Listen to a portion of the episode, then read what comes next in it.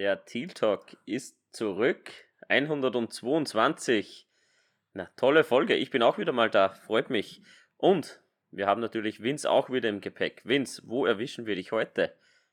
Im Speckgürtel äh, tatsächlich gerade gut gelaunt, weil ich konnte, nachdem ich nach Hause kam vom Frühdienst, mich nochmal für zwei Stündchen hinlegen und bin tatsächlich ausgeruht. Aber wir sind nicht nur zu zweit, ja. oder? Ja, wir haben natürlich jetzt gerade, wenn es um die Draft Review geht, natürlich ein Special Guest. Ne, so special ist er vielleicht gar nicht, aber schon fast ein Stammgast. Patrick, mein Lieber, herzlich willkommen. Servus, hallo, danke für die Einladung und ich freue mich riesig dabei zu sein.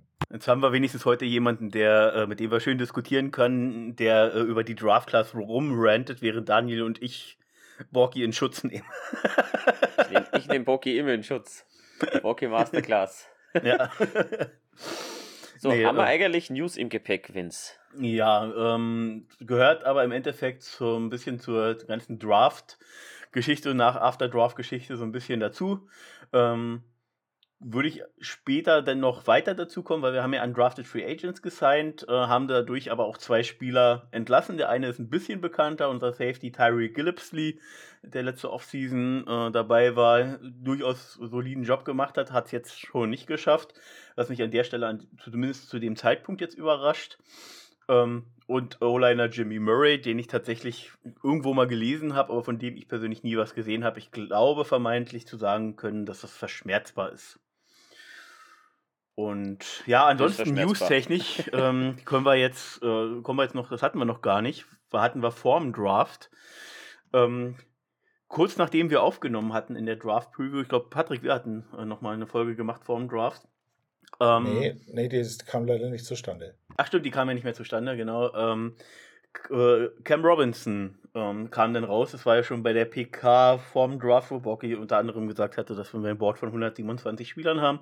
Wurde ja angesprochen auf Ben Barch und äh, Cam Robinson. Ben Barch übrigens ist noch nicht sicher, dass er jetzt schon zum ähm, freiwilligen Camp sozusagen dazustoßen kann. Um, wahrscheinlich erst im Laufe dann sozusagen bei den Team-Activities einsteigen kann. Die Knieverletzung von Anfang des Jahres muss wohl doch schlimmer gewesen sein, als wir alle irgendwie gedacht haben. Ja, und zu Cam Robinson wurde angesprochen, hat gesagt, vom medizinischen Standpunkt sollte dem Start des Minicamps nichts entgegenstehen. Das hat bei uns allen erstmal so ein kurzes Stirnrunzeln gemacht, aber irgendwie hat es niemand groß auf dem Schirm gehabt. Und dann kam, glaube ich, ein Tag, circa ein Tag vorm Draft, die News hoch. Ähm, ja, Cam Robinson wird sozusagen auf äh, für, für, für, noch nicht bestimmte Dauer suspendiert werden, aufgrund von PED-Einnahme. Ähm, nur für Leute, die es vielleicht nicht kennen, es sind so, ähm, man sagt so Performance Doping. Enhancement Drugs, also man könnte es als Doping bezeichnen. Ähm, oftmals tatsächlich ist aber auch schon rausgekommen, dass Spieler natürlich Zeug von ihren Trainern etc. bekommen äh, und da einfach nicht ordnungsgemäß mit den, mit den Inhalten, die sozusagen verboten sind, das müssen noch nicht mal irgendwie Doping, also im klassischen Sinne Doping sein, aber einfach medizinische Mittelchen, die, die nicht erlaubt sind. Ja, Und aber die Nasenspray mit Ephedrin kommen, das war schon vor 20 Jahren bei den Eishockeyspielern. Es darf dir nicht mehr passieren als Profi. Ja, darf, darf halt einfach nicht passieren. Dafür bist du im Endeffekt verantwortlich, ähm, dass du halt als Spieler, äh, du wirfst das ein, das heißt, du kannst die Verantwortung da eben nicht abschieben. Aber Patrick, du bist mir gerade schon zuvor gekommen. Äh, wie, wie toll findest du das? Ähm, also ich fand's, ich fand's eine mittlere. Ich, ich, wir haben nur eines gedacht, du Depp. Ja, entschuldige bitte, dass ich das so sage. Wenn ich, ähm, ähm, ich bin nicht heiliger als der Papst, ja.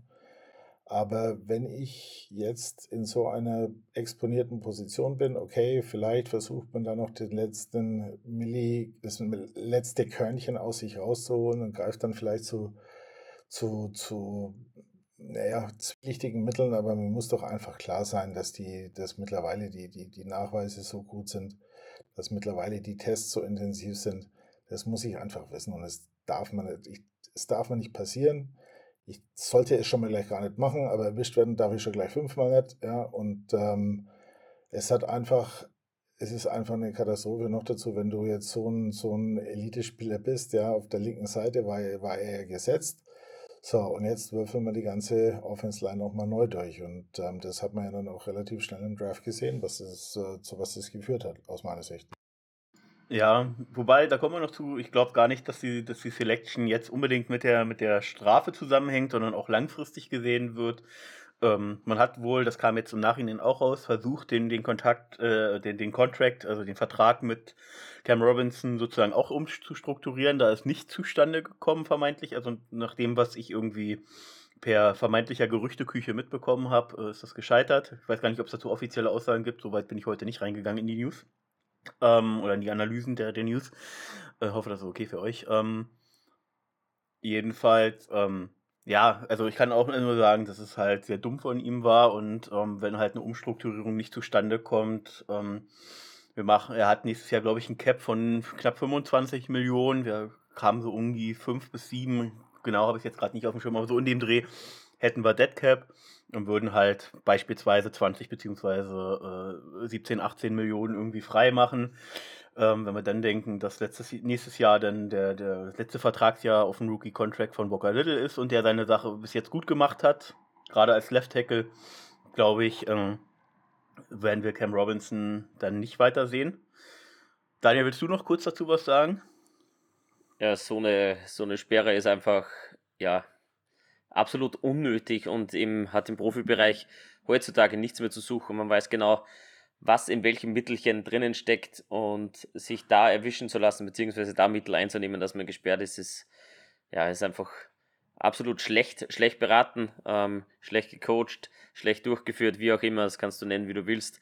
Darf einfach so nicht passieren.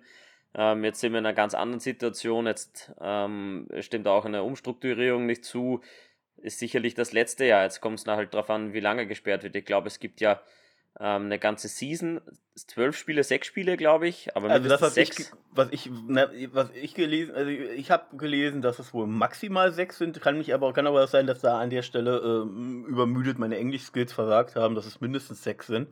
Aber ich glaube in dem Bereich sechs, sechs bis acht Spiele, also ein Drittel aber, bis zur halben aber ist Saison. Der, kann, man, kann man da nicht, ähm, ist da nicht, entschuldige bitte, dass ich unterbreche, aber kann es nicht sogar sein, dass er da ähm, auch einen Gehaltsverlust hinnehmen muss? Also wenn er, ja, er wird er für die, Zeit, wo er gesperrt ist, bekommt er das kriegt, Geld nicht, aber das zählt halt trotzdem gegen Cap. Also das heißt Ach, nicht, zählt trotzdem gegen Cap, okay. Das zählt trotzdem gegen Cap, weil der Vertrag halt da ist. Er wird halt nur nicht ausbezahlt, aber es zählt trotzdem gegen Cap. Meine, meines Wissensstands nach, was ich gelesen habe, Daniel, oder? Ja, so habe ich es zumindest auch bei mir im, im Kopf. Belassen wir es dabei. Ähm, schade trotzdem. Ähm, Wäre eine ganz andere Ausgangssituation für den Draft gewesen. Aber die ja. News hatten wir ja bald genug. Wir hatten ja Vorbereitungszeit. Ähm, ist jetzt nicht so, dass wir es erst einen Tag vorher erfahren haben in der Franchise, sondern das war oder dürfte schon länger bekannt gewesen sein. Wir haben halt man gewartet, bis es, man hat halt gewartet, bis es halt offiziell von der NFL verkündet wird und war halt drauf eingestellt. Wie gesagt, ich glaube, und da können wir jetzt so dann eben auch zum Draft übergehen, weil bis jetzt, äh, warte mal. Halt, also ich, halt ein Ding haben wir noch, ähm, okay. weil ich habe mir noch mal eure letzte Folge angehört. Ähm, wir haben einen Vertrag für Lamar Jackson endlich. Das war nämlich das letzte Mal noch ausstehend. Es ist endlich vorbei. Es die, ist endlich rum und das Theater, die, genau, und, und, und, die, und das gleiche gilt für, für den alten Mann nach New York. Ja. Es ist auch endlich rum, das Theater. Ich kann es nicht mehr hören. also ich freue mich für Lamar, jetzt ist er der bestbezahlte Quarterback als Running Back und ich freue mich für den alten Mann, jetzt bekommt er halt in New York eine auf die Mütze und bekommt es wieder nicht hin. Wirst schon sehen. Gut. Gebe ich dir vollkommen recht. Vince. Genau, ich habe noch eine News, die wollte ich noch schnell, äh, schnell droppen. Ähm, ähm, das hatte ich gelesen, also die, die OTAs, also die Organized Team Activities, also aktuell finden ja die, die freiwilligen Sachen schon statt mit Spielern, die vor Ort sind. Einige sind, äh, viele sind schon vor Ort. Einige, also gerade eben Tilor, Ridley, Kirk, das hat man Aber ist doch jetzt Rookie, Rookie, Rookie Training Camp, oder? Ja, das steht, jetzt? das sage ich dir gleich, das kommt gleich noch, aber aktuell halt dieses, dieses Freiwillige, wo sie halt sozusagen in den Teams, Facilities trainieren dürfen, aber keine Coaches anwesend sein dürfen. Da hat man ja eben diese Videos gesehen, wie Taylor of Ridley unter anderem wirft. Äh, aktuell da ist noch nicht dabei, weil er den Franchise Tag auch noch nicht unterschrieben hat. Das ist Evan Ingram, der war noch nicht dabei.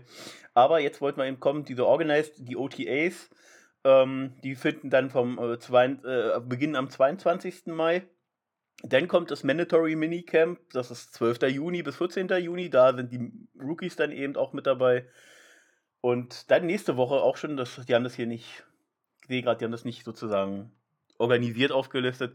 Nächste Woche vom 12. bis 13. ist das Rookie-Minicamp. Darauf wolltest du, glaube ich, hinaus, Patrick.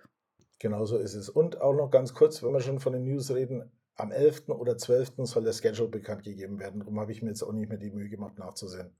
Ja, Schedule, also es ist ja schon sehr klar, gegen wen wir spielen. Jetzt ist halt nur die Frage, in welcher Reihenfolge. Deswegen, da wird schon wieder von den Jaguars über Social Media irgendein lustiges Video bei rumkommen, würde irgendwelche Katzen benutzen. Kennt man ja.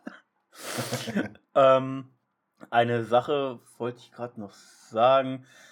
Ähm, vielleicht fällt es mir noch ein. Egal. Ähm, jedenfalls Draft. Äh, kurz, kurz nur der Schnelldurchlauf. Ähm, der, der erste Pick vermeintlich hat gerade auch für die Leute, die hier im, im, im Discord anwesend waren, unter anderem Simon war da, der Bruni aus Österreich war da. Mein lieber Philipp, der Patriots-Fan, hat sich auch noch dazu geschaltet. War eine schöne kleine Runde. Hat mir viel Spaß gemacht mit euch, äh, falls, wenn ihr es hört. Und ähm, ja, ich, also mit Pick 1 war da niemand überrascht, auch wenn ich ja schon immer gesagt habe, ich hätte es anders gemacht. Wo es wirklich überraschend war, war dann Pick 2 und 3. Vielleicht habt ihr es im Nachhinein gelesen, äh, oder ihr habt es sicherlich gelesen. Ähm, gab ja schon jetzt die letzten zwei Wochen diese wirklichen Gerüchte, dass die Texans äh, CJ Stroud nicht nehmen. Das ist tatsächlich die beste Nebelkerze wirklich in den letzten Jahren gewesen, muss ich wirklich sagen. Haben die Texans super gemacht, weil die Titans die schon Panthers. dabei waren. Hä? Die Panthers meinst du? Nee, äh, Stroud meine ich. Oder was? Die haben, der ist ja zu den Texans. Ach so, so meinst also du. Also zu Pick ja. 1, zu Pick 1 wollte ich jetzt gar nicht mehr sagen, weil ich glaube, das hat niemand überrascht. Aber die Nebelkerze von, von den Texans, die war wirklich gut. Die picken nämlich an Pick 2 Stroud und die Titans waren schon in Gesprächen mit den Cardinals hochzutraden, weil die sonst Stroud genommen hätten. Ähm, dann nehmen die auch noch Stroud und dann kommt diese, diese Riesenankündigung, die alle, die live geguckt haben, alle mega schockiert hat. Texans gehen von 12 auf 3 wieder hoch, geben dafür auch noch einen zusätzlichen First-Round-Pick im nächsten Jahr ab, wo sie ja zwei haben und nehmen Will Anderson, was ich persönlich einfach als Hochrisiko-Move sehe. Also den fand ich richtig kacke, den Move, sorry. Aus Kacke aus Sicht der Jaguars oder weil du es nicht aus, Nein, aus, aus, aus, aus Sicht der Texans, für die Texans. Ich fand es einfach einen schlechten Move und einen schlechten Pick in dem, in dem äh, was sie da gemacht haben. Für uns gut, klar, um Gottes Willen. Aber, aber für, die, für die Texans fand ich es katastrophal. Ganz ehrlich. Ja, also, also sie müssen irgendwas in Will Anderson gesehen haben, dass sie ihn unbedingt haben wollten, die, die zumindest was die vermeintlichen Experten immer gesagt haben, dass er der beste Pass-Rusher oder einer der besten Pass-Rusher dieses Jahr ist. Ich fand Tyree Wilson aus Texas äh, Tech, glaube ich, war es persönlich äh, interessanter. Ähm, aber Will Anderson ist halt so eher, eher sofort ready aber er hat, soll wohl nicht auf diesem ähm, Joey Bosa, Nick Young und ähm, wer war da noch hier? Natürlich der, der äh, bei den Browns ist Garrett äh, Niveau sein.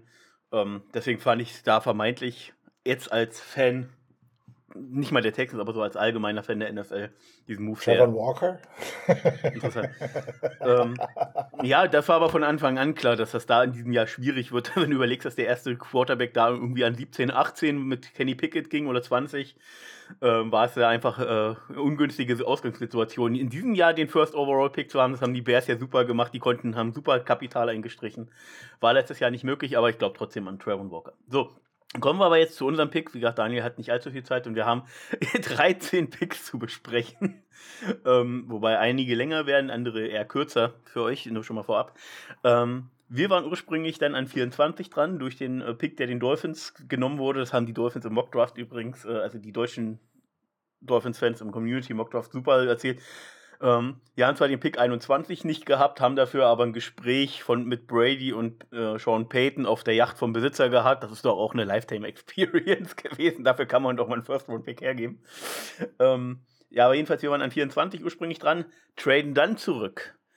Und das waren noch so viel, waren schon noch viele Spiele auf dem Board, wo ich mir dachte, okay, wenn sie jetzt zurücktraden, die Tiefe des Drafts ist ja vermeintlich nicht so groß gewesen, aber es gibt die ersten zwei, drei Runden viele interessante Spieler. Ich dachte, okay, gut. Und dann gab es ja noch einen Fifth- und einen Seventh-Round-Pick dazu. Dachte ich, okay.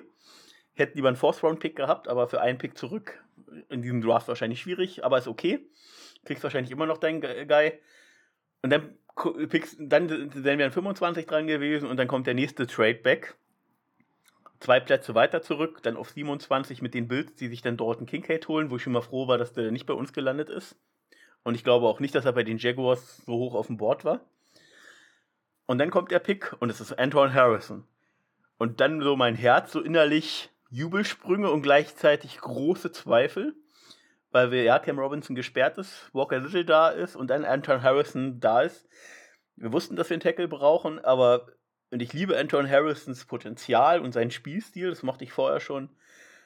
Aber es war für mich so dieses, jetzt haben wir drei Left Tackle, vermeintliche Left Tackle und keinen Off-Right Tackle. Deswegen, deswegen so, so dieses gespaltene Herz, so mein, mein direktes Gefühl. Daniel und Patrick, ihr habt diese ersten, erste Runde nicht live sehen können. Wie ging es euch, als ihr wach geworden seid und das gelesen habt? Ja, also ich bin, ich gehe da eigentlich voll mit. Ähm, ich, ich hatte zwar die Ahnung, dass wir ähm, mit der Offensive Line gehen werden in der ersten Runde, deswegen habe ich auch äh, Torrance hätte ich genommen, zumindest in meinem Tipp bei uns ähm, in der Gruppe. Ähm, der ist halt nicht geworden, jetzt ist es Harrison. Ich habe die Trades eigentlich relativ gut gefunden. Jetzt im Nachhinein ist noch rausgekommen, ähm, dass die Bills angerufen haben und Trent Borky gesagt hat, ja, du musst mir schon sagen, wenn du nimmst, sonst gehe ich überhaupt nirgendwo hin. Ähm, pickst du Offense oder Defense? Es ist wirklich lustig. Ähm, die Bills wollten sich natürlich aus, auch nicht aus der Reserve locken lassen. Dann hat er gesagt, ja, muss man mehr geben. Small, Medium oder Large. Ne? Und Bills haben gemeint, ja, Medium. Schlussendlich ist es zum Drake gekommen. Wir sind da zweimal zurück. Ich mochte das und ähm, ich glaube, mit Harrison haben wir da den richtigen genommen. Und er hat es auch in der Pressekonferenz gesagt, er spielt dir das, was, was wir von ihm verlangen. Er, er wird alles geben und sich da voll reinhauen. Ähm, ob er jetzt Right Tackle spielt oder Walker Little den Right Tackle dir macht, was ähm, bei uns schon mal nicht ganz so gut ausgesehen hat, als das schon mal probiert hat. Ja, müssen wir schauen. Ich glaube, ähm, Harrison kann es spielen. Ich finde den Pick sehr, sehr gut. Ich finde die Tradebacks ganz gut. Ich dachte halt, ähm, an Tag 2 wären wir ein bisschen aggressiver mit den Picks, aber zu dem kommen wir sicher noch. Dazu kommen wir sicher noch. Und bevor Patrick sagt, will ich nur gleich nochmal äh, einwerfen, das muss ich einfach direkt loswerden, dass sie sofort am Tag des Picks oder auf jeden Fall auf der PK dann spätestens gesagt haben am nächsten Tag, dass Anton Harrison der Right Tackle wird. Das steht fest. Da wird er, da wird er trainieren, da wird er spielen. Ähm, und das war auch das Schöne von ihm zu sehen. Er hat auch gesagt, ja, er hat jetzt wenig Erfahrung da. Er hat ein Spiel auf Right Tackle gemacht, aber er ist, äh, hat Phil Rauscher, unseren Offense Line Coach, im Combine kennengelernt und sich da intensiv auch mit ihm ausgetauscht. Ansonsten hat er gar nicht so viel Kontakt zu irgendjemandem von den Jaguars gehabt. Ähm, das heißt, die haben Phil Rauscher da an der Stelle voll vertraut. Und, ähm, und er ist, äh, ihm ist egal, wo er spielt. Er, er will, er will äh, sich auch mit Tony Boselli austauschen und sein Ziel ist es, Hall of Famer zu werden. Also er hat hohe Ansprüche an sich selbst und er hat auch für mich ein Riesenpotenzial. Er ist halt noch nicht der Tackle, der vermeintlichsten am all, äh, alle seine, seine Technik, äh, Technik und, und, und Körperlichkeit komplett schon auf 100% hat. Der Junge ist, wird, ist im gesamten Verlauf der jetzt kommenden Saison, bleibt er 21, also verdammt jung auch noch.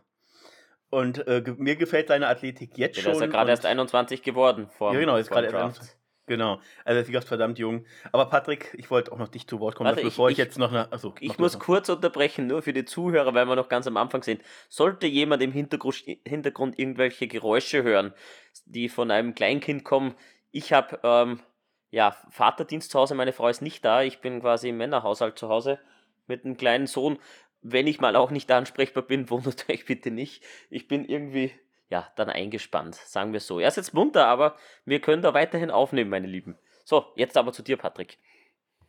Ähm, ja, ich muss ganz ehrlich sagen, ich habe mir auch im Nachhinein den, äh, den Pick nochmal angeschaut. Also, ähm, was der Junge hat, ja, das ist, finde ich, eine unheimliche Athletik und was er auch hat, und das ist was, was ich ähm, immer wieder auf dem Tape mir angeschaut habe. Er hat unheimlich schnelle Füße, er hat unheimlich Quick Feet.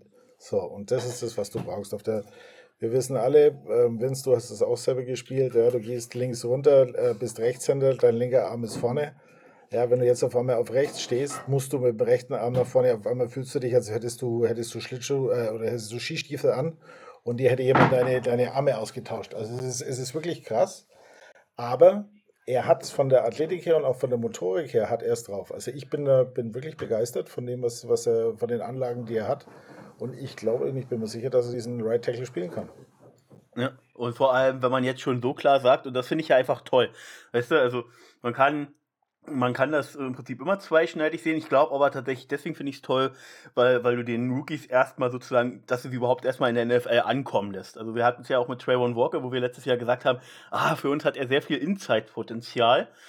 Das hat er aber nie gespielt und das finde ich auch in dem Sinne wirklich gut, weil sie, äh, weil die, Jungs erstmal, wenn sie gerade so jung sind, Trayvon Walker war letztes Jahr ja auch, ganze Jahr 21 über, ähm, gerade in den jungen Jahren, ähm, dass du ihnen erstmal sagst, hey, du spielst erstmal nur eine Position, lern erstmal das System, lern erstmal oder, oder gewöhn dich dran, auf welchem Niveau sozusagen du dich jetzt hier begibst und nicht sozusagen, ja, wir gucken mal, wir schmeißen dich dann mal da rein und dann mal da rein, sondern man gibt den Jungs hier eine feste Position und äh, die haben ja auch langfristig gesagt, hey, wenn er langfristig dann auf Guard funktioniert, dann ist es auch gut. Ähm, also man macht dem Jungen keinen Druck ähm, er hat sicherlich Druck, ganz klar, er ist First-Round-Pick und hat auch entsprechenden Vertrag etc. und man erwartet viel, aber man erwartet im Prinzip nicht gleich, dass er irgendwie am Anfang alle Positionen spielt und ähm, man lässt ihn jetzt erstmal auf eine Position ankommen und das finde ich toll. Und wie gesagt, äh, ich habe es vorher schon gesagt, ich habe zwei Favorite-Tackles im Draft. Das ist einmal Daniel Wright und das ist einmal Anton Harrison. Und ähm, dass wir jetzt einen mit, äh, dass wir endlich mal mit, ne, mit einem Man-Crush sozusagen auf, auf Offense Line bei uns angekommen sind, habe gerade schon im Vorgespräch zu Daniel gesagt, wenn der junge Mann äh, auch nur ansatzweise so spielt, wie ich wie ich hoffe und auch äh, ein Stück weit erwarte. Es ist nicht perfekt, also wird keine perfekte Rookie Season, er wird seine Penalties haben, er wird äh, er wird Mistblocks haben etc. Das ist einfach ganz normal. Gerade O-Liner Patrick hat schon mal in einer früheren Folge gesagt, O-Liner brauchen zwei, drei Jahre, bis sie in der NFL ankommen. Aber wenn er auch nur ansatzweise das Potenzial zeigt, dann ist nächstes Jahr hole ich mir dann sein Jersey. Ich ich mag seine Attitude, ich mag seine ja, Interviews. Ja. Und auch was, was toll war, ist, äh, also einige haben es ja in den Kommentaren bei uns in der Facebook-Gruppe zumindest geschrieben, er wirkt jetzt nicht so sonderlich euphorisch. Wenn man sich nochmal anschaut, wie er angerufen wird von uns, ich weiß gar nicht, ob es bei uns war oder in englischsprachigen äh, Facebook-Seiten, ähm, wenn, er, und wenn man das Video sieht, wie er angerufen wird von uns, der Mann ist hochemotional. Er ist jetzt nicht niemand, der, der wie diese Wide Receiver, Cornerbacks halt so mega euphorisch nach außen extrovertiert ist, aber du siehst richtig, was dieser Anruf mit ihm macht. Er ist überglücklich, er freut sich. Das ist kein, niemand, der das einfach so hinnimmt, sondern er ist hochemotional. Und ähm, ich, fand, fand das, ich fand das toll, ich fand es bewegend. Wir müssen aber auch unbedingt festhalten, dass das keineswegs irgend so ein Notfallpick war, weil halt Cam Robinson gesperrt war oder gesperrt wird, sondern es ist einfach ein Zukunftspick. Sei es jetzt auf Right Tackle, weil wir Jovan Taylor verloren haben, sei es auf Guard, ähm, Brandon Scherf wird auch nicht jünger, oder Left Guard mit ähm, Barge ist natürlich auch noch unsicher. Er kann ja auch den Left Tackle spielen. Es ist absolut ein Zukunftspick und sicherlich kein Notnagel das muss man schon sehen. Und du musst deine O-Line weiter verbessern. Du musst die Protection für Trevor Lawrence halten. Das ist deine Lebensversicherung, Trevor Lawrence. Und ähm, wir strukturieren unser Team so, dass wir das Super Bowl-Fenster aufstoßen können und dass wir auch Trevor Lawrence in Zukunft den Vertrag geben können. Und da musst du natürlich auch die, also an der O-Line basteln. Und deswegen ist Harrison sicherlich kein Notfallspick, sondern einfach für die Zukunft gut gewählt. Und da müssen wir weiterhin arbeiten und der wird der wird da reinkommen, wird sein, sein Ding runterspielen, sicherlich nicht auf dem höchsten Level wahrscheinlich. Der wird seine Rookie-Fehler machen, aber ich glaube, der wird grundsolide spielen, wird uns viel Freude bereiten und ähm, ihr habt es gesagt, ähm, zwei, drei Jahre wird es brauchen, bis das auf dem perfekten Level ist. Vielleicht klappt es auch schon in Year 2. Ne? Ja, vor allen Dingen, du musst eines, du musst natürlich eines dazu sagen, wenn du, wenn du einen, äh, wenn du jetzt den Anspruch hast, den wir als Jaguars haben, äh, wenn du die, die Meaningful Games im Januar spielst, das sind die Jungs aber mal ganz schön angeknackst. Ja? Also die Saison ist dann lange, ja, speziell die O-Line, da, da, da scheppert es ja den ganzen Tag. Du brauchst einfach die Rotation, du brauchst ähm, Jungs, die von gleichem Kaliber sind, nicht einfach nur die du reinstellst und dann zitterst du, um Gottes Willen, hoffentlich kommt jetzt da nichts über rechts oder über links, sondern die genauso funktionieren wie, die, wie deine fünf Starter. Ja, das ist das, worauf ich, was ich jetzt auch noch hätte als letztes anfügen wollen. Ähm, wir haben letztes Jahr gesehen ähm, und äh, wie, wie, wie, ähm, wie wichtig es war, dass wir, dass wir Tiefe in der O-Line haben, dass äh, nachdem äh, Cam Robinson dann verletzt war, sich seine Verletzung zugezogen hat, ähm, dass, äh, dass wir, wir einen dritten Tackle haben, der absolut game ready ist und ähm, und wenn jetzt die, die Sperre von Cam Robinson weg ist und da eventuell kein Trade und er auch wieder ins Team sozusagen zu integrieren ist, etc., etc., und er dann wieder hart an sich arbeitet, was er sicherlich auch so tut, ähm, hat er letztes Jahr trotzdem top gespielt, fand ich. War ja auch nicht ohne Grund PFF heiß geradeter Spieler, auch wenn ich ihm auf PFF nicht gebe, aber wenn es meine Argumentation unterstützt, nutze ich es gerne. ähm, nee, fand ich ihn ja spielerisch super und ähm, dann, wenn Cameron Robinson wieder zurückkommt, dann haben wir drei super Tackles und ähm, ja, haben da Tiefe. Aber, Patrick und Daniel, gehen wir ein Stück weiter, weil Daniel war ja gerade im Hintergrund schon zu hören, dass er jetzt vermeintlich ein bisschen abgeleckt ist. Vielleicht hört er uns ja trotzdem. Ähm, kommen wir zum nächsten Pick. Das war dann wieder mit Backtrade. Ähm, war es dann Brandon Strange, End aus Penn State mit Pick 61.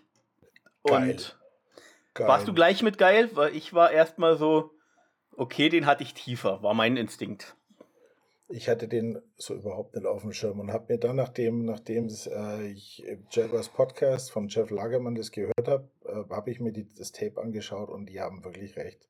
Der Junge ist der Hammer. Der hat die Hände, der hat die Athletik. Das ist genau der Dougie P. Pick, genau das, das er wollte. Es ist der, es ist der zweite neben, neben Ingram. Das ist genau diese, diese uh, Double Threat der kann, der spielt dir die, die Inside Line, der kommt über außen. Ähm, du wirst ihn jetzt am Anfang nicht sehen, ist klar, aber zum Ende des Jahres hin wirst du sehen, mark my words, ich lege mich jetzt fest, so im, ab November machen die auf einmal Ballett, Ingram und er. Das wird, das wird wir werden damit wirklich uns hier Freude haben. Ich finde den Pick super. Ja, im Nachhinein auch. Und ähm, vielleicht könnt ihr euch, also ihr da draußen noch erinnern, im Community Mock Draft letztes Jahr war ein gewisser Jonas anwesend von den Steelers. Und mit dem war ich auch beim Dolphins Community Mock Draft und habe mich dann mit Tight Ends äh, noch ihm über unterhalten und geschrieben. Und er schreibt, habe ich Daniel eben auch schon erzählt, ähm, er schrei durfte für, für eine Steelers-Seite Scouting-Profile anlegen im amerikanischen Raum und hatte äh, Brandon Strange als seinen zweitheiß gerankten Tight End gehabt. Und im Nachhinein äh, kann man vielleicht auch ein bisschen verstehen, warum. Schaut man sich rein die Zahlen von Brandon Strange an Penn, bei Penn State an, waren die nie überragend. Jetzt muss man aber auch sehen, wie war die Offense bei Penn State sozusagen strukturiert. Also die war, sagen wir mal so, er kriegt jetzt ein deutliches Upgrade auf QB. Ähm, auch hat er deutlich mehr Waffen neben sich und er konnte aber dadurch, dass Penn State viel auf Running Game setzte, auch da schon Stärken entwickeln, die wichtig sein werden für uns. Deswegen ist er auch jetzt unser, unser Tight End geworden, weil er eben kein reiner Receiver-Tight End ist. Er äh, ist eine Kombination aus allem. Im Prinzip ein under, anders heißt äh, Dual Threat Tight End im Endeffekt. Also er kann blocken und kann, ähm, kann fangen. Und was halt auch wichtig ist, er hat eine wirklich hohe Flexibilität. Er, kann, er hat auch im, als Fullback schon in Penn State agiert, hat halt diese klassische Tight End in, äh, Inline-Geschichte neben den O-Linern gespielt, hat auch schon den, den Whiteout Tight End gespielt. Also er bringt eine unglaubliche Flexibilität mit. Damit muss man eben auch sagen, dadurch, dass er das wirklich auch alles gut gemacht hat, ähm, muss eine unglaubliche Spielintelligenz mit, mit dabei sein. Er ist jetzt eben auch nur 6'3, vielleicht 6'4 groß. Zahlen schwanken irgendwo dazwischen, bewegt er sich. Aber ähm, vermeintlich, wie gesagt, Spielintelligenz ist wirklich hoch anzusiedeln bei ihm. Und äh, auch wenn Jeff Lagerman sagt, man wird ihn, man wird ihn sozusagen früh sehen, glaub, bin ich eher bei dir, Patrick. Ähm, das wird sicherlich seine Zeit brauchen. Titans haben in der NFL eine hohe Anpassungszeit, ähnlich wie, wie ähm, O-Liner, weil die Position eben mitblocken, mitfangen, mit verschiedenen Routenkonzepten, verschiedenen Positionierungen einfach unglaublich Hast du komplex ist. letztes Jahr bei, bei Ingram gesehen, der auch erst zum, zum Ende der Saison so richtig. Ja, gut, aber der hatte schon vier, fünf Jahre bei den Giants Zeit, sich an die NFL zu gewöhnen. Das natürlich, das natürlich, ja. aber er kannte das System auch nicht. Nee, genau, richtig. Aber wie gesagt, das äh, war, war dann, wie gesagt, sehr gut. Daniel, falls du noch was dazu sagen kannst, wenn nicht, wenn du uns hörst, haust du gleich noch mal ja. was dazu. Ah, kein Problem, ich wollte dich nicht drängen. Ich, ich höre zu, ich höre zu. Okay. Ähm, mir ging es eigentlich ähnlich wie Patrick. Ähm, ich habe auch Tag 2 nicht verfolgen können, zwecks Arbeit und habe den Pick dann in der Früh gelesen. Ähm, dachte mir, Strange, okay, wer ist das? Thailand, Position an sich passt. Ähm, habe mir dann auch danach die Tapes angeguckt. Also zuerst die Stats, die waren nicht, nicht sonderlich überragend, du hast das schon genannt, lieber Vince. Habe mir dann die Tapes angeguckt und nachher ein bisschen die Analysen. Und dann dachte ich mir wirklich, genauso wie Patrick, geil. Und man sieht immer wieder so geile Tapes, wo er auch als äh, Vorblocker agiert, gerade im Passing Game, im, mit so einem Swing Pass gibt es da ein schönes Video, wo er vorblockt und einfach mal den Defender ja, aus den Socken haut. Und ich glaube, der passt perfekt. Und wer, wenn nicht Dagi P, kann oder versteht was von Titans und er weiß ganz genau, wen er sich da holt. Und ja, ich mag halt einfach die deutschen möchte gern Experten. Ich, ich bin auch kein richtiger Experte. Ich vertraue viel drauf, was ich lese, aber einfach da so eigene Meinungen raus an. Äh, Strange gehört irgendwo in die fünfte Runde, das ist einfach Bullshit. Und ähm, die können den gern so ranken. Dagi P hatte ihn einfach schon in, an Tag 2 ganz früh. Ich gehe da voll mit.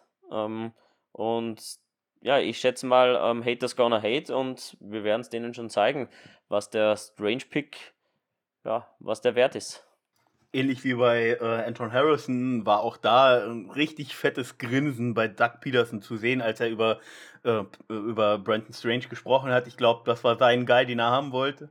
Sie waren sich sehr sicher, dass andere ihn nicht so hoch auf dem Schirm hatten. Äh, Borky hat ja nun auch mittlerweile viel Erfahrung, Doug Peterson hat viel Erfahrung, die wissen so ein bisschen, worauf andere Teams Wert legen. Und ich glaube, sie waren sich sehr sicher mit dem, mit dem Backtrade, dass sie einen von den Spielern, die sie bekommen haben wollten, und ich glaube tatsächlich, dass Brandon Strange sehr hoch auf ihrem Board war. Wie auch gerade, wenn man. Ja, die Frage ist halt, wo taucht er denn bei den anderen auf am Board? War es jetzt wirklich ein Reach oder nicht? Ich glaube, wir müssen uns da überhaupt keine Sorgen machen, ob das jetzt ein Reach war oder nicht. Ähm, wir haben die Frage mit dem die Frage mit dem Reach ist sowieso jetzt vorab sowieso nicht also äh, zu stellen. Nachher, nachher ähm, spielt dann dir eine super Season oder, oder entwickelt sich zu einem richtig guten Tight End, dann, dann hat es gelohnt, egal ob du ihn jetzt in Runde 2 oder 4 draftest, ist ja im Endeffekt ja dann auch völlig egal. Solange der Spieler funktioniert und das alles mit, mit für ihn funktioniert und für uns alle und funktioniert, dann ist doch super, oder Daniel?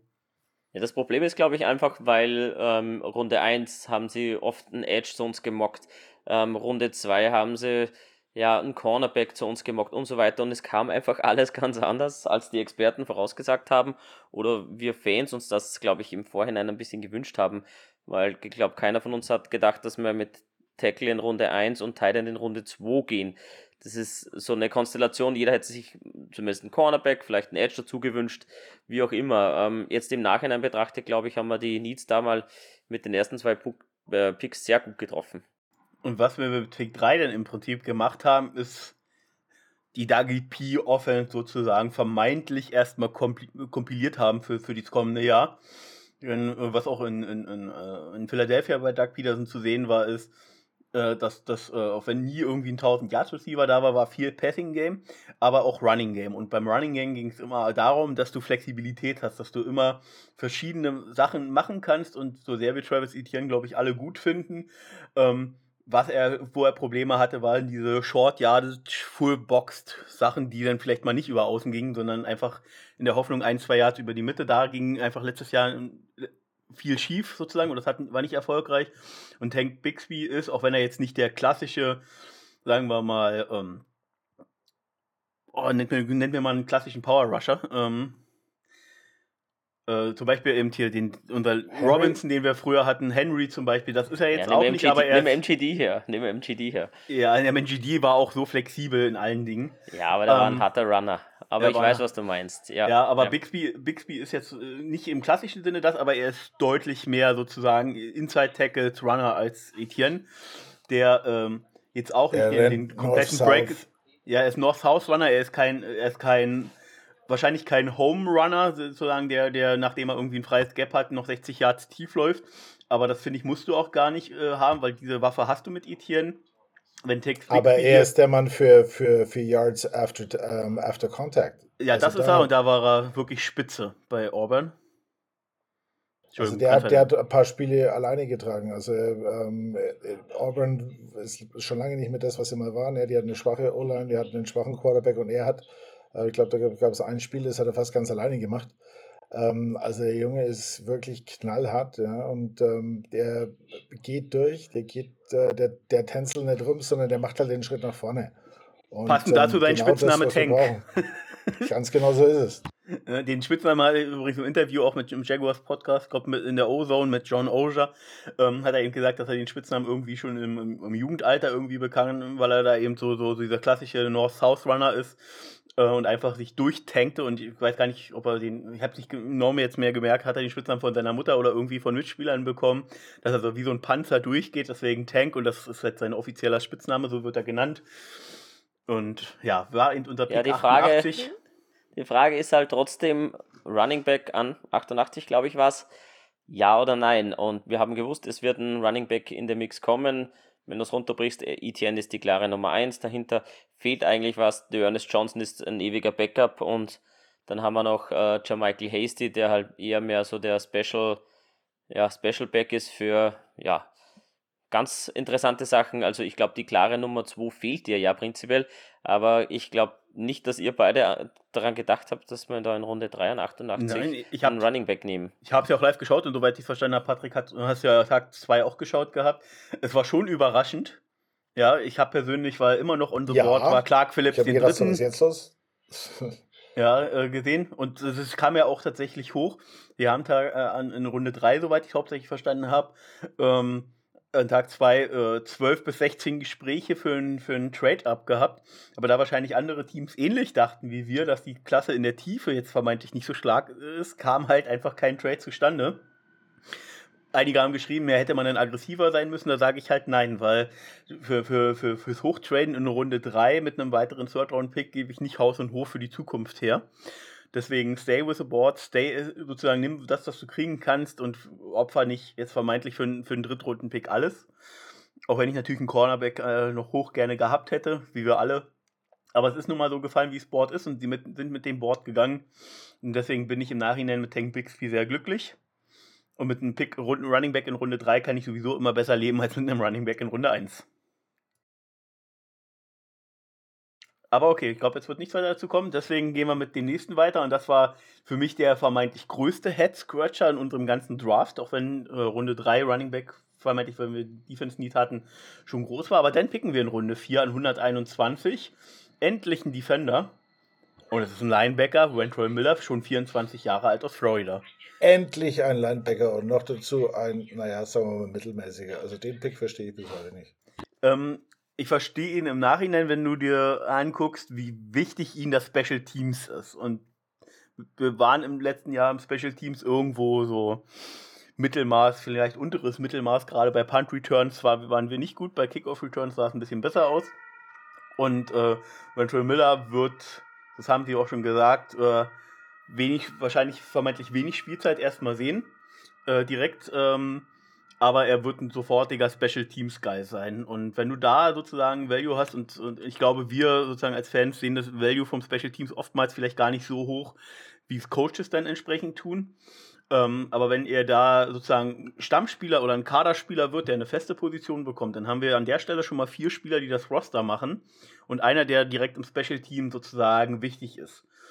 Ähm, oftmals wurde er tatsächlich auch, wenn man überlegt, was wurde damals über über den, den, den Linebacker Leonard ähm, aus, aus äh, bei den Colts in Runde 2 gemeckert und ein FCS-Spieler in Runde 2, der so roh und so viele Schwächen hat und der dann sofort oder relativ schnell einer der besten Linebacker wurde. Also oftmals überraschen uns die Spieler ja, aber was man auf dem Tape sieht, ist, dass er oftmals gerade als Linebacker zu langsam ist in der Reaktion.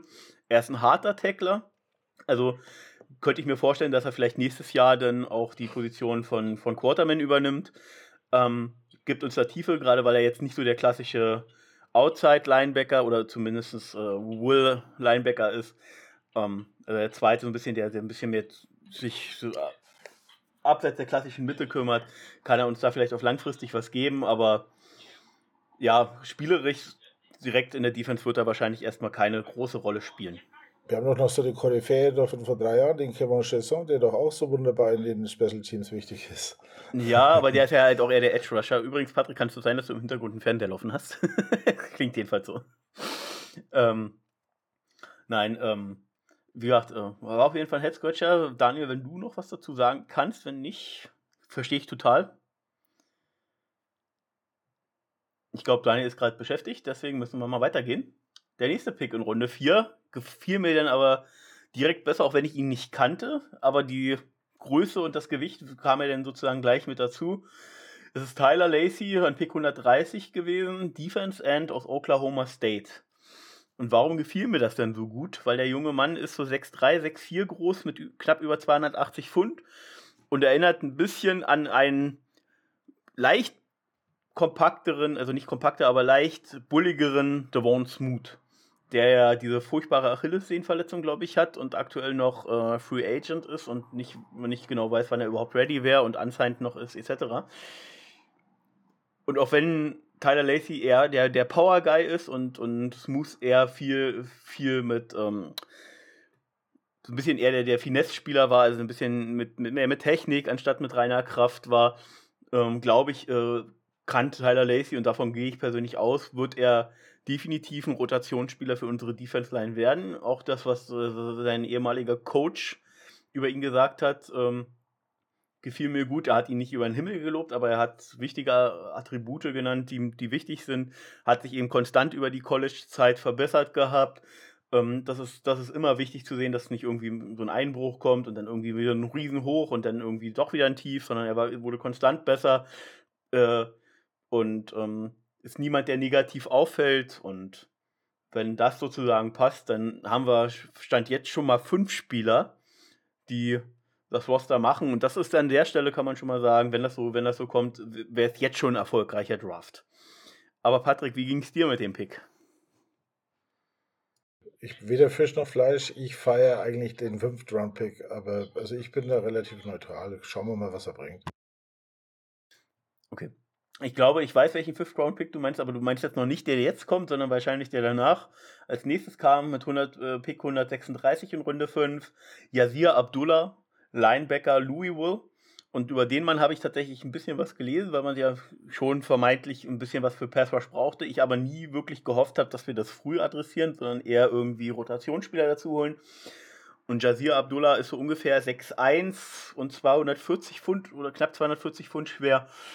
Also sehr anders heißt vermeintlich, aber wenn man bedenkt, dass Ngakwe auch nur 6'2 war und auch er der Speedrusher war, genauso wie Abdullah, ähm, und da wirklich ist ACC, ACC Tackle Leader gewesen. Sack Leader, Sack Leader. Sack Leader, Entschuldigung bitte.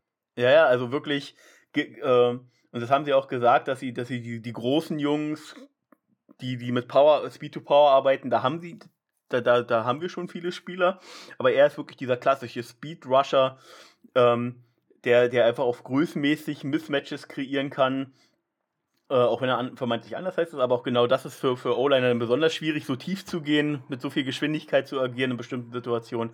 Ich glaube, ich finde ich find den Pick im Nachhinein richtig cool. Er ist, glaube ich, auch nicht mehr der allerjüngste, auch schon 23, 24, hat auch seine volle College-Zeit genutzt.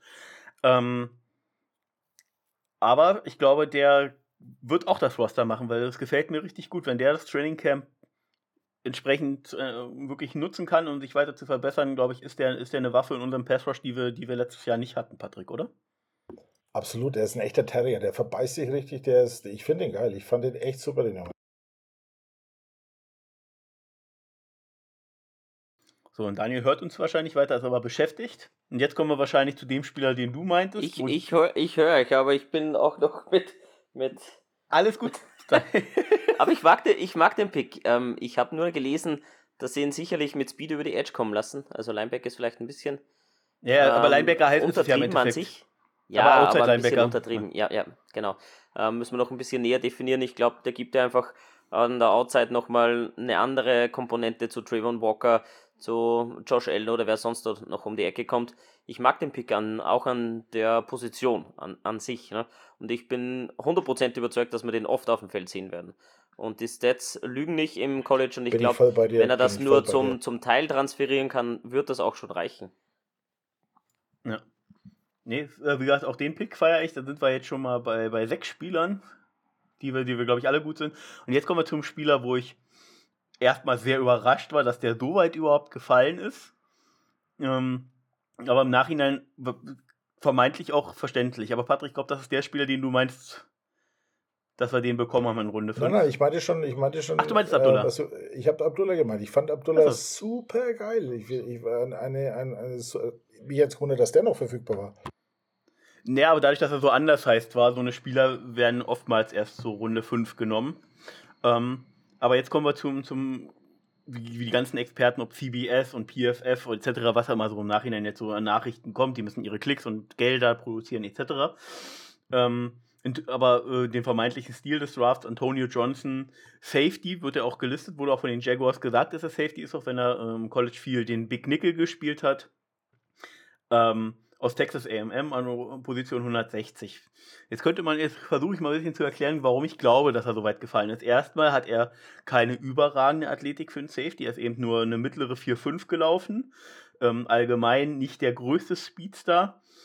Ähm, also erst, ich versuche erstmal die Schwächen aufzulisten, warum er so weit gefallen ist. Und auch wenn er ein harter Hitter ist und ein, uh, richtig und auch sehr viel Flexibilität, die er als Safety mitbringt, also im Big Nickel, Box, auch Free Safety äh, gespielt äh, bei Texas AM, ähm, ist er äh, durchaus manchmal ein bisschen zu aggressiv oder oftmals zu aggressiv. Ähm, verpasst er durch vermeintlich sichere Tackles, weil er eher auf den harten Hit geht. Ähm, aber warum ist er trotzdem so gut? Weil er eben so eine hohe Flexibilität mitbringt, wie ich schon gesagt habe, spielintelligent, äh, auch da eigentlich immer nur positive äh, Sachen äh, sich über seinen Charakter geäußert werden. Die Jaguars haben auch gesagt, dass er ein absolut, äh, absolut super ins Lockerroom passt. Ähm, und äh, kann Spieler sein, der, der vielleicht gewisse Spielzeiten jetzt im ersten Jahr bekommt. Ich glaube auch, dass er das Roster macht und dass äh, er sozusagen hinter, hinter Jenkins so ein bisschen der, der, der zweite Strong Safety wird. Ähm, und damit ähm, Daniels sozusagen ablöst, ähm, vermeintlich. Und ähm, aber er wird sicherlich einfach äh, locker ein, zwei Jahre brauchen, bis er wirklich Starter-Material sein kann. Und deswegen glaube ich, ist er soweit gefallen, Patrick, oder? Was denkst du? Ähm, ich weiß nicht, ich kann es dir nicht genau sagen. Ähm, ich, ja, ich habe ich hab da, ich habe wenig Meinung zu dem Jungen. Ich, ich habe das zwar gelesen, dass alle gesagt haben, oh, der ist so weit gefallen, warum ist er so weit gefallen, aber ich muss ehrlich sagen, ich kann es dir nicht sagen. Also ich fand dann wieder den nächsten Pick, also den, den Jungen aus Rutgers, besser als, als ihn, muss ich dir ganz ehrlich sagen. Ähm, ja, dazwischen kommt sogar noch einer. Ähm, nee, Antonio Johnson wurde ja auch von den äh, wirklich großen Seiten wie CBS und PFF etc. etc. etc. wurde er überall als Nummer 2 Safety genannt. Das heißt, er hat schon auf jeden Fall viele Qualitäten. Aber eben, glaube ich, eben aufgrund der mangelnden Athletik vielleicht auch oder, oder nicht, nicht der, der High oder höchsten Agilität äh, ist, er, ist er da ein bisschen gefallen. Das hat halt gerade in der, in der schnelleren NFL vielleicht nicht mehr ganz so hohen Value. Aber ich glaube schon, dass er sich zum Starter entwickeln kann und er macht sicherlich auch das Roster. Oder hoffe ich zumindest, dass sich gegen äh, Daniels durchsetzen kann, der jetzt, glaube ich, auch im letzten Rookie-Vertragsjahr ist und auch wenn er Special Teams Value hat, für mich jetzt ähm, andere Spieler noch mehr Value haben. Der nächste Pick, jetzt kommen wir zur Runde 6, jetzt wird es dünner, muss man ehrlich sagen. Äh, Parker Washington, Wide Receiver Penn State, in der Hoffnung, dass Daniel dazu auch gleich nochmal was sagen kann, ist kein Speedster, ist eher ein Slot-Guy, äh, eben anders heißt, ich glaube so ungefähr 5'10 ist er groß. Ähm, war aber auch da irgendwie nie irgendwie groß in der Tiefe zu sehen. Aber auch da, wie gesagt, hatten wir schon bei Brandon Strange äh, Passing Game und Penn State war eh allgemein schwierig. Er ist aber ein absoluter Yards after Catch Guy. Was dann noch dazu kommt, ist, dass er die Nummer 11 trägt, also unter anderem Wieler Whisker Chenord, wo es leider bei uns nicht funktioniert hat, den wir aber alle, glaube ich, aufgrund seines Spielstils äh, gefeiert haben oder viele ihn gefeiert haben. Ich habe ihn immer noch im Herzen. hat er sich da keine Glücksnummer ausgesucht bei uns mit seinem Spielstil. Ich bin tatsächlich gespannt, könnte mir vorstellen, dass er Wide Receiver Nummer 5 oder 6 wird bei uns, weil äh, neben den Top 3 Ridley, Kirk und äh, Zay Jones wird es dann einfach schon ein bisschen dünner. Vermeintlich ist Agnew die 4. Äh, und dann halt äh, konkurriert Parker Washington eben mit Spielern wie Tim Jones ähm, und Co. sozusagen um den nächsten Spot. Und fünf Receiver nimmt man ja eh immer mit ins, ins Roster, ins Active Roster. Vielleicht kann er da äh, sozusagen gleich irgendwie im Trainingcamp sich schon zeigen und in den, in den Preseason-Spielen, dass er da Value hat. Ähm, er braucht aber auf definitiv Special Teams Value, damit er das Roster macht. Deswegen ist das hier so eine 50-50-Geschichte für mich. Oder Patrick, siehst du das anders? Naja, in der sechsten Runde ist es jetzt ja auch mehr so ein bisschen das Würfelrollen. Also du schaust dir den halt mal an und ähm, schaust, ob er passt und ähm, da muss man sehen, wie er sich entwickelt. Entweder du findest den Diamanten oder du findest ihn halt nicht. Aber sechste Runde, wie gesagt, da machst du nicht viel verkehrt. Ja. Ähm, ich glaube, das. Oh, danke, dass du was sagst. Das ist seine Positionsgruppe. ähm, ich hatte ihn am Schirm. Ich denke, dass auch der, der Spot ganz okay ist, auch für ihn und für uns. Er hat mittlerweile auch schon seinen ähm, Deal unterschrieben, den Vierjahresdeal. Also das ist durch, der wird uns auf jeden Fall erhalten bleiben. Ähm, ich glaube, dass er dir sehr viel geben kann und Yards after Catch ist was, was wir unbedingt brauchen. Er agiert da sehr gut aus dem Slot, wenn man sich die, die Tapes ein bisschen anguckt. Das habe ich auch im Nachhinein gemacht. Ähm, kann das wirklich sehr viel Freude machen. Man darf nie vergessen, jetzt hat dann Trevor Lawrence und nicht einen Penn State ähm, College Quarterback. Das ist auch nochmal ein gewaltiger Unterschied. Was bei ihm sehr, sehr gut ist, er fängt eigentlich alles, was in seine Richtung geworfen wird. Die Hände sind gut, sein Radius ist super, zieht da eigentlich ziemlich alles rein, was, was da geworfen wird. Ähm, einfach Tapern gucken, auch ein bisschen genießen. Sicherlich sind es wieder nur die Highlights, aber ich glaube, der kann auf jeden Fall am Ende unseres Wide Receiver Cores bestehen und sicherlich Nummer 5 bekleiden, ähm, wenn man Egnu jetzt als 4 sehen will, mit seinen ähm, Spezialfähigkeiten, nenne ich es mal so. Ne? Äh, äh, sicher, auch wenn, wenn Egnu sicherlich nicht der. Äh, egal, wir machen jetzt hier keinen Egnu-Podcast, aber wir haben ja sowieso schon gut in der Zeit vorangeschritten. Und Daniel hat gar nicht so viel Zeit, wie ihr hört im Hintergrund. Gehen wir weiter und jetzt möchte ich wissen, warum du, Nomo, also Patrick, warum du Christian Breathwell, äh, Cornerback aus Rogers mit Pick 202 feierst. Weil ich persönlich bin da sehr kritisch, aber vielleicht kannst du da was Positives zu sagen.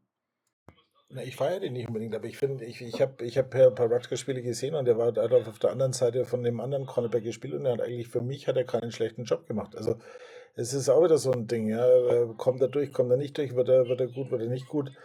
Ähm, ich fand die, die Szenen oder die, die, die paar Sachen, die ich auf Tape gesehen habe, von ihm gar nicht so schlecht. Also ganz ehrlich. Ja, ich glaube halt einfach, dass das ähnlicher Pick ist wie äh, mit den Picks, die wir letztes Jahr beide gemacht haben, die beiden Cornerbacks, dass man im Prinzip mal so einen Shot drauf gibt. Wie gesagt, äh, wir haben so viele Picks, wir haben auch so viele Spieler, die bereits wahrscheinlich das Roster machen und die wirklich äh, ihre Fähigkeiten mit einbringen können in bestimmten Situationen, in den richtigen Schemes. Ähm, und äh, dass das jetzt hier einfach okay ist, sozusagen mal aufs Blaue hineinzufeuern. Was mir halt sozusagen, was ich zumindest gelesen habe, vermeintlich nicht so gut gefällt, ähm, dass er da äh, nicht wirklich bis jetzt Slot-Ability mitbringt, aber eben sich mit Trey Herndon um den Slot sozusagen prügeln darf. Vermeintlich jetzt stand jetzt, äh, auch wenn sie schon gesagt haben, dass wir noch Spieler, dass wir weiterhin Spieler beobachten und das Roster eventuell noch extern verstärkt wird. Aber ich erwarte mir zumindest jetzt nichts Großartiges an der Stelle. Ähnlich geht es mir mit dem nächsten Spieler, Eric Keller, den zweiten Safety aus Pittsburgh mit Pick 208. Ähm, nachdem wir Antonio Johnson sozusagen verpflichtet haben und aktuell zwei Free Safeties im Roster haben mit Wingard, äh, natürlich mit seinem riesen Special Teams Value und ähm, dem super, sich super entwickelnden letzten Jahr äh, Andre Cisco. Ähm, frage ich mich einfach, wo bei Eric Hallett dem zweiten Roster-Chancen sein sollen. Ja, die sind eigentlich ziemlich am Arsch. Ähm, aber wenn Nein, Cisco, aber es ist was anderes. Was, wie, was meintest du mit Cisco? Komm, das hau nochmal raus. Cisco ist ein Riesenarsch, aber ich, ähm, das äh, beruht auf einer schlechten Erfahrung mit ihm. Ach, du hast persönlich mal Kontakt mit ihm gehabt irgendwie? Weißt du da was? Ja, naja, jetzt, in, jetzt in, in, im Sommer war er hier und hat zusammen mit Michael Parsons haben sie einen Ach, Camp das? gemacht. Hm. Und dann hat er nicht mal dem, meinem Sohn nicht mal einen Ball unterschrieben, obwohl ich nochmal 100 Dollar extra bezahlt habe dafür, dass er ein Autogramm kriegt. Also es war bodenlos. Okay. Ja, da, das ist ja immer die Gefahr, leider bei NFL-Spielern, bei den allermeisten NFL-Spielern muss man leider sagen, dass die aufgrund ihres Standings und des Hypes, den sie erleben, die Bodenständigkeit oftmals verlieren und ähm, Stimmt, schade. Ja. Deswegen nur nach London fliegen, schnell ein Foto mit den Chilenen Einheimsen, die freuen sich und sehen auch noch gut aus. Oder mit den Kansas City äh, Cheerleadern Hab damals. Auch schon. ja. Habe ich auch schon.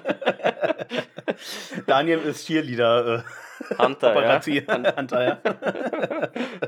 oh oh, Stalker. ja, aber ich glaube, zu Eric Hallett den zweiten glaube ich, kann oder will niemand groß mehr noch was sagen. Ich glaube, das ist Spieler, der wahrscheinlich, oder wo es eigentlich schwierig, das Roster zu machen, aber wenn er sich übers Practice Squad vielleicht entwickeln kann und man guckt, was man rauskriegt, ist es an der Stelle okay. Wir hatten es auch schon angesprochen. Ähm, Spieler, die in den Runden gepickt werden, machen sowieso oftmals das Roster nicht und mit unseren ganzen Picks und dass, dass die Upgrades leider nicht geklappt haben, haben wir hier Spieler für vier Jahre und äh, Vertrag geben können ähm, Im Gegensatz zu undrafted, wo es drei Jahre oftmals meistens nur sind und die dann tatsächlich oftmals höher bezahlt werden als die sechs und sieben Runden Picks. weil eben der Konkurrenzkampf dann da ist und die ja über die Deals, die sie jetzt mittlerweile am College machen dürfen, ja auch da schon Geld verdienen. Ähm, das heißt, der Druck sozusagen der, bei den undrafted Free Agents steigt und wenn man dann hier sozusagen da Spieler mitnehmen kann, ist es okay.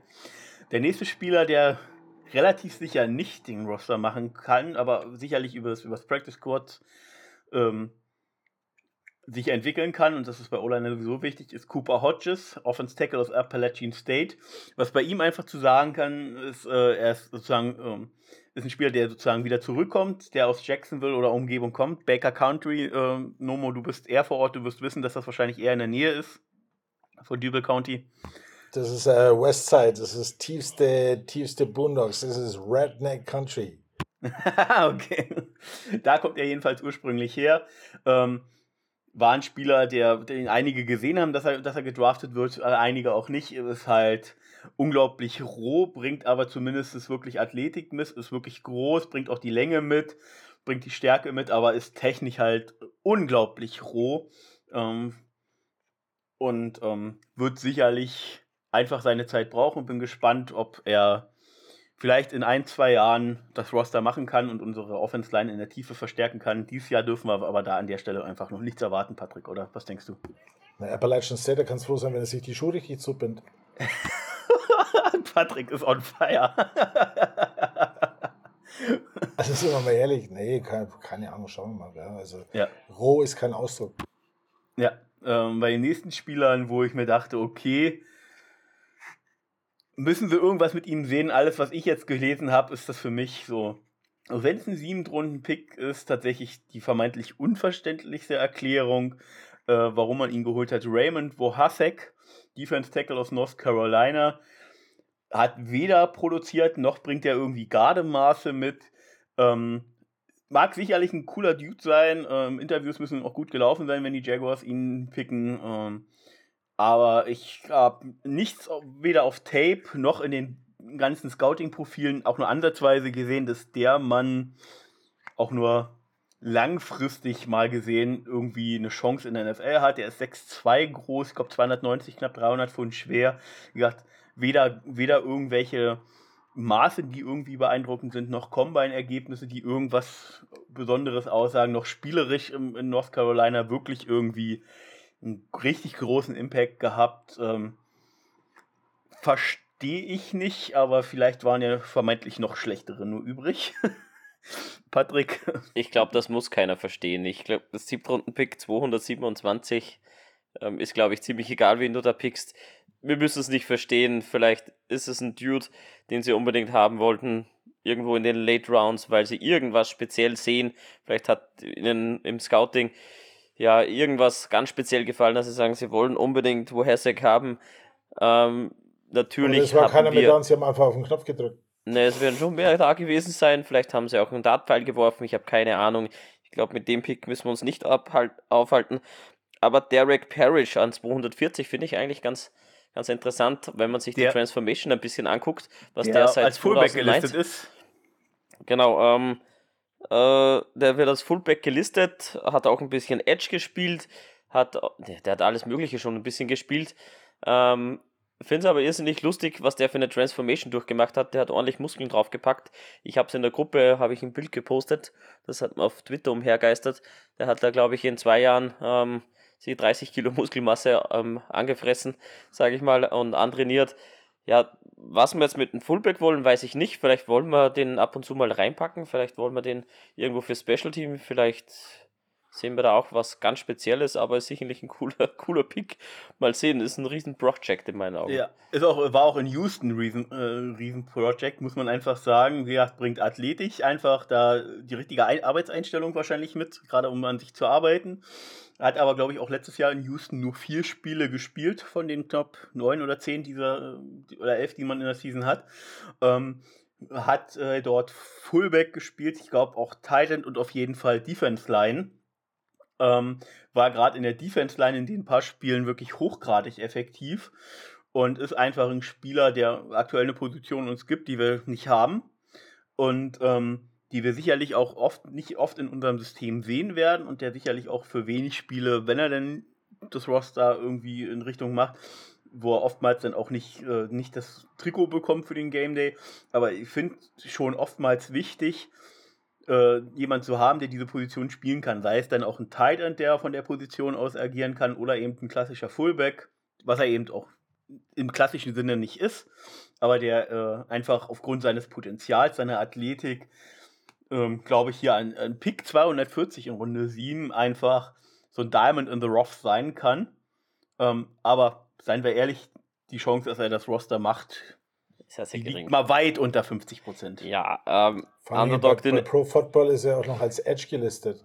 Ja, meine ich halt ähm, Defense Line. Hm? Und Underdog Dynasty schreibt, dass, dass er am Pro Day als äh, Two-Way-Player richtig gescheint hat, dass er da nochmal richtig aufgezeigt hat. Ähm, ich möchte noch anmerken, dass er einen, einen Contest gewonnen hat, weil er einen 7, einen 7 Pfund Steak gegessen hat. Muss man ihn auch hoch anrechnen vielleicht. das hat Jack Swire geschrieben. Und dass er Ja. irgendwie mal, äh, ich weiß nicht, die genaue Zahl weiß ich nicht mehr, aber dass er mal irgendwie auch, es gibt ja mal gerne diese, diese Wettbewerbe untereinander, gerade in der Defense Line, Offense Line, wer kann das meiste Gewicht drücken, da hat er irgendwie mal weit über vier, also nicht weit, aber irgendwie über 420 Pfund Hantel äh, nach oben gedrückt. Ähm, Hoppala. also Kraft ist da. Aber halt alles, was Technik und Positionsverständnis und Spielverständnis angeht, ähm, freundlich Aber- gesagt, befindet sich im Aufbau. Aber jetzt stell dir eine Goal-Line-Situation vor an der, weiß ich nicht, ein, ein, zwei Yard, ein, zwei Yard-Line und gibt ihm mal den Ball. also Der Fridge Perry, könnt ihr euch an den erinnern von den, von den, äh, von den Bears in den 80er Jahren? Den hast du einfach nur den Ball in die Hand gedrückt. könnt ihr uns da, könnt ihr euch daran erinnern, Ende der 80er wurden wir geboren, beziehungsweise ich glaube Daniel sogar 90 oder 91. 91. Entschuldigung, Ja, ich ich, gehe jetzt in mein Bett. Alte Leute müssen schlafen.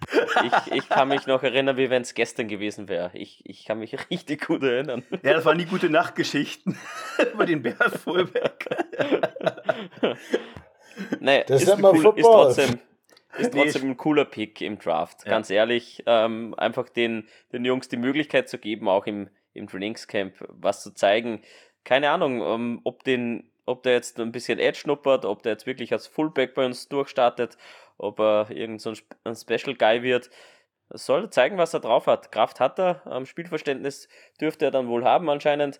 Ähm, ähm, Interview wird er überzeugt haben, wenn es eins gegeben hat. Also sind wir gespannt, ob er das Roster packt. Keine Ahnung. Ich glaube es nicht, Ja. aber Und jetzt machen wir mal was total Dummes und es tut mir leid, dass ich das genau so formuliere, aber ich kann das nicht mehr schön formulieren.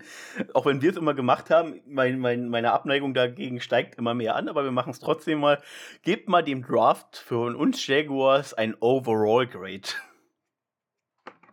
ich fange einfach mal an und gebe uns ein, ein glattes B. Ja, bin ich dabei, weil es eben vermeintlich nicht splashy war, dass wir durch den äh, Uptrade wahrscheinlich auch keinen Corner, der, das hat man in den Interview schon mitbekommen, Corner wäre wär Position auf Need gewesen, da hatten sie wahrscheinlich auch einen Spieler hoch auf dem Board. Ich hoffe weiterhin Clark Phillips, der jetzt in Atlanta gelandet ist, der Anfang vierte Runde ging, ähm, dass vielleicht er gewesen wäre, äh, wäre ein Instant-Slot-Guy gewesen. Und ähm, ja, aber, aber wie gesagt, jetzt mal abseits dessen, äh, haben wir mit Antonio, ich zähle nochmal auf, Antonio Harrison 1, Brandon Stange 2, Tank Bixby 3, Ventrell Miller durch Special Teams 4, Tyler Lacey und Abdullah und Johnson haben wir instant sieben Spieler, die für mich sehr hohe Chance haben, Roster zu machen und Value entweder über Special Teams oder über Rotation zu bekommen. Und deswegen gehe ich mit B, wollte ich eigentlich auch gehen, aber tatsächlich glaube ich immer mehr, äh, glaube ich immer mehr einen Plan hinter den Picks zu erkennen und gehe deswegen auf ein B+. Und lieber Patrick, du gibst uns jetzt ein glattes F, so wie du gerantet hast am Anfang über unsere Draft-Class. Ja, nein, am Anfang hat es mir, hat's mir überhaupt nicht gefallen, aber ich muss es auch sagen, ich bin auf jeden Fall auch bei einem BB Plus, also irgendwo da. Mir gefällt es schon. Äh, Speziell auch die ersten beiden Picks, die sind für mich echte Home Runs. Und der Rest müsst einfach schauen. Mein Gott, schauen wir uns mal die Klassen von vor ein, zwei, drei Jahren an. Wer ist noch da? Wer hat was gebracht? Es ist einfach eine Draft Class. Es ist, es ist ein Würfelspiel. Du, du versuchst, schau, schaust, ob sie ins System passen, ob es was daraus wird. Schauen wir mal. Ja, wenn wir alleine mal ähm, unsere 2020er Draft Class anschauen, da muss einem ja in Anführungsstrichen fast schlecht werden. Und wo ich das gerade nochmal sehe, mir ist es eben schon eingefallen, ist eine News, die ich unglaublich vergessen habe, die ich gleich nochmal schnell nachschaue. Die muss ich einfach nochmal schnell droppen, auch wenn wir die Stunde schon geknackt haben und Daniel sicherlich sich mehr ums Kind kümmern will, Patrick ins Bett will. Aber wir hatten damals CJ Henderson, der nicht mal die 50-Year-Option bei den Panthers bekommen hat, weil er da auch nicht überzeugt. Bei uns der Einzige, der noch da ist, ist die Nummer, ist der vierte, ist der Hamilton. Das ist alles, was noch da nee, ist. Nee, nee, und äh, Ben Bartsch ist auch noch da. Ja, äh, aber was wirklich, was wirklich eingeschlagen hat. Also der Hamilton ist der Einzige, der wirklich, wirklich sich behauptet hat. Ja, Ben Bartsch hatte letztes Jahr gute Ansätze gezeigt. Dann kam diese Verletzung leider, glaube ich, relativ früh in der Season. Spiel 4 Tag 5 oder so muss es, glaube ich, 4, 5 gewesen sein. Die Season Injury, äh, Ending Injury hat sich aber entwickelt, fand ich deswegen auch einen guten Pick. Damon Hamilton hat als einziger in Runde 3 wirklich eingeschlagen. Bei LaVisca Chenot finde ich es weiterhin schade. Bei den Panthers hat er ja auch mal Ansätze gezeigt, aber irgendwie mit seinem, sagen wir mal, Football, Backyard-Style. Vielleicht passt er da nicht in der NFL oder ihm fehlt einfach der Speed als Wide Receiver. Keine Ahnung, ist auf jeden Fall schade. Shay Song ist eine glatte Enttäuschung, hat, glaube ich, jetzt in seinen ersten drei Jahren, glaube ein Sack gesammelt. Oder irgendwie so, maximal zwei. Einer. Ähm, ja, einer. Ähm, wie gesagt, das CJ Henderson war leider, äh, dem ging es, sagen wir mal, um so zu sagen, dem ging es mental nicht gut und dadurch hat er viel Bullshit gemacht. Ähm, funktioniert auch da nicht. Josiah Scott in der Runde 4 war weg. Shaquille Quarterman ist ein, äh, ist ein, ist ein Backup. Äh, Mike Linebacker ist absolut okay. Daniel Thomas bringt dir ein bisschen Value mit. Dann alles, was danach kam. Ist Claybrooks. Claybrooks, Clay ich würde ich, ich, ich würd gerne Claybrooks loben, aber mit der Off-Season-Scheiße, die aktuell noch gegen ihn läuft, fällt ja, mir das schwer. Ja, richtig, da muss man abwarten, was kommt. Ja, aber auch dafür Runde 7 war das wirklich ein guter Pick, muss man sagen. So, die News, die ich nämlich noch hatte, war nämlich eben Devon Hamilton, das hatten wir vergessen. Devon Hamilton hat eine fette Vertragsverlängerung bekommen, eine Dreijahresverlängerung, die tatsächlich für mich an der Stelle sehr überraschend war, weil das Cap eben so knapp ist und wir viel restrukturiert haben und ins nächste Jahr geschoben haben. Das ist eine Dreijahresverlängerung für 34,5 Millionen, die mir am Anfang ein bisschen fett erschien. Wenn ich mir aber angucke, was andere Interior Defense Liner inklusive Dexter Rowland bekommen, äh, der natürlich nochmal ein anderes Niveau hat, weil er viel mehr Pass-Rush-Ability hat als Nose äh, oder als vermeintlicher Nose, ähm, ist das hier mit 34,5, also sagen wir rund 11,5 Millionen circa im Jahr. Das ist absolut okay. Ähm, wie viel davon garantiert ist, kann ich gerade nicht sagen, aber er ist wirklich äh, letztes Jahr der für mich beste Interior Defense Liner gewesen, hat sich nochmal gesteigert gehabt. Ähm, seine, das Jahr davor mit Urban Meyer vergessen war, das war bei, bei so vielen Spielern scheiße, aber auch in seiner Rookie-Season hat er schon richtig gute Ansätze gehabt. Und ähm, ja, ich glaube, da haben wir wirklich den Anker für die nächsten Jahre. 26 ist er jetzt auch erst, drei Jahre Verlängerung, dann ist er Ende, Ende 20 und dann guckt man nochmal. Aber ich finde im Nachhinein finde ich diese, diese Vertragsverlängerung richtig, richtig gut und freut mich, dass man das schon sozusagen vorab gemacht hat. Daniel, Vielleicht dazu nochmal, vielleicht ein, zwei Worte von dir, wenn möglich. Wenn nicht, kriegt Patrick das Mikro. Die Vertragsverlängerung nehme ich mit. Ist ein super Baustein für uns. Kam zwar ein bisschen überraschend, aber mit dem finde ich mich absolut ab. Ähm, und gehe da voll mit. Ich mag Devon Hamilton. Und ich glaube, auch unser lieber Felix in Abstinenz gefällt diese Vertragsverlängerung. Was man auch sagen muss, das heißt ja immer, Availability ist, oder, oder wie heißt das, the best ability is availability. Er hat äh, in seiner Rookie-Season immerhin elf Spiele gestartet oder gespielt. Äh, dann im letzten Jahr, äh, vorletzten Jahr waren es 16 Spiele, letztes Jahr hat er alle Spiele gemacht. Ähm, das ist doch, glaube ich, was, worauf man aufbauen kann, Patrick, oder? Absolut, ich finde ihn absolut super und ich finde auch das völlig gerechtfertigt auch von der Summe her, auch wieder die, die Aufteilung mit Guaranteed und, und, und, und ähm, Bonuses. Ähm, ja, aber ich glaube, jetzt klingelt gleich mein Zivi, ich muss ins Bett. Ja, alles gut, es ist spät, ihr wisst es nicht, aber es ist knapp halb elf, äh, halb zwölf jetzt mitten in der Nacht. Deswegen verabschieden wir uns mit einem genau. wunderschönen und wunderbaren und lauten du,